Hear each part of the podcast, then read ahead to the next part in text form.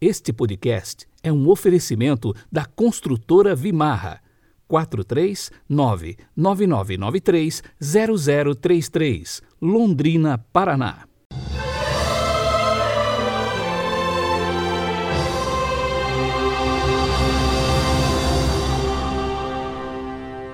Segunda-feira, 15 de fevereiro de 2021, a cor litúrgica de hoje é o verde e o pensamento é de Santo Antônio de Pádua. Abre aspas.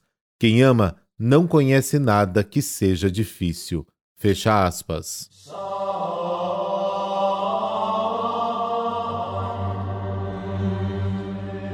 Pelo sinal da Santa Cruz, livrai-nos Deus, nosso Senhor, dos nossos inimigos. Senhor Deus Todo-Poderoso, que nos fizestes chegar ao começo deste dia, salvai-nos hoje com o vosso poder, para não cairmos em nenhum pecado e fazermos sempre a vossa vontade em nossos pensamentos, palavras e ações. Amém.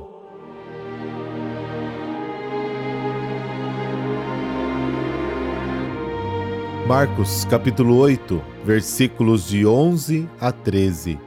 Naquele tempo, os fariseus vieram e começaram a discutir com Jesus e, para pô-lo à prova, pediram-lhe um sinal do céu.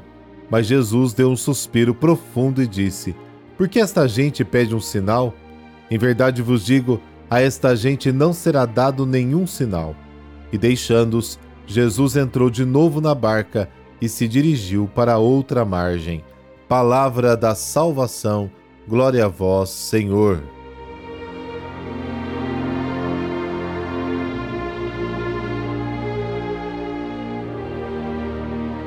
É, neste ponto a situação de Jesus é verdadeiramente trágica e sua imagem impressionante.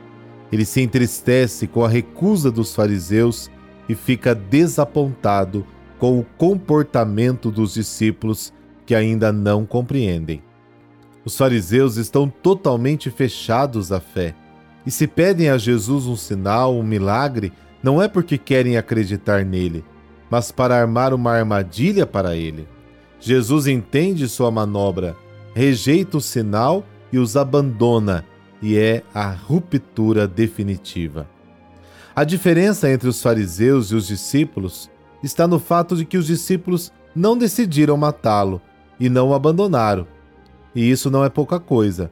De resto, são iguais. A sua atitude de incompreensão para com Jesus é culpada seus corações estão endurecidos porque eles persistem em não entender e não meditam no que veem e ouvem. Jesus se esforça para fazê-los pensar. Lembra das multiplicações dos pães? Mas deve concluir com uma observação amarga. E você ainda não entendeu? Versículo 21. Eles são cegos e surdos diante de Deus que se revela. Jesus já nos deu o seu maior sinal ao doar-se a nós no seu pão. Não devemos pedir-lhe outros sinais, mas acreditar no sinal que ele nos deu. Além disso, não resta mais nada. É o próprio Deus, tudo para nós. Só falta reconhecer, adorar, saborear e experimentar. O discípulo, em vez de pedir sinais, deve pedir a capacidade de ver aqueles sinais que Jesus já lhe deu.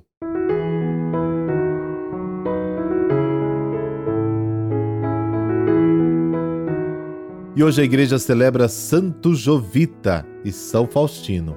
Estes dois irmãos nasceram em Lombardia, receberam batismo quando eram ainda pequenos e tornaram-se defensores dos valores cristãos. Faustino foi ordenado presbítero e Jovita tornou-se diácono da igreja.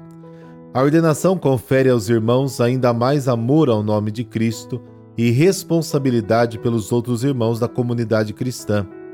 A bondade de Faustino e Jovita começa a atrair muitas pessoas para ouvir as maravilhas do amor de Jesus.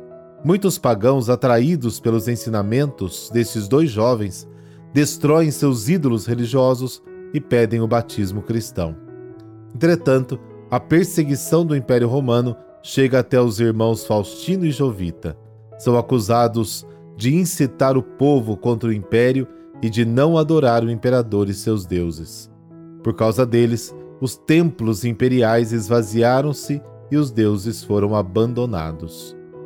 Os relatos sobre estes santos nos dizem que foram convidados a adorar ao Deus Sol num templo romano. Conduzidos ao local de adoração, com promessas de riquezas e cargos públicos, os dois irmãos puseram-se a rezar ao Deus único e verdadeiro. A estátua do Deus Sol, cujo brilho dourado ofuscava os olhos daqueles que a contemplavam, tornou-se escura e fria com a oração de Faustino e Jovita. Os chefes religiosos, ao tocar no ídolo, perceberam que o ouro tinha se convertido em cinzas. Revoltados com os irmãos, os levaram para uma jaula com quatro leões. As feras, porém, pareciam cordeiros mansos diante dos jovens cristãos. Diante destes fatos miraculosos e com medo de que a fama de santidade dos irmãos se espalhasse, o governador romano da Lombardia mandou cortar-lhes a cabeça. Era o ano de 122. Por intercessão de Santo Jovita e São Faustino, dessa bênção de Deus Todo-Poderoso, Pai, Filho, Espírito Santo. Amém. Coragem! Hoje é segunda-feira. Uma boa semana para você.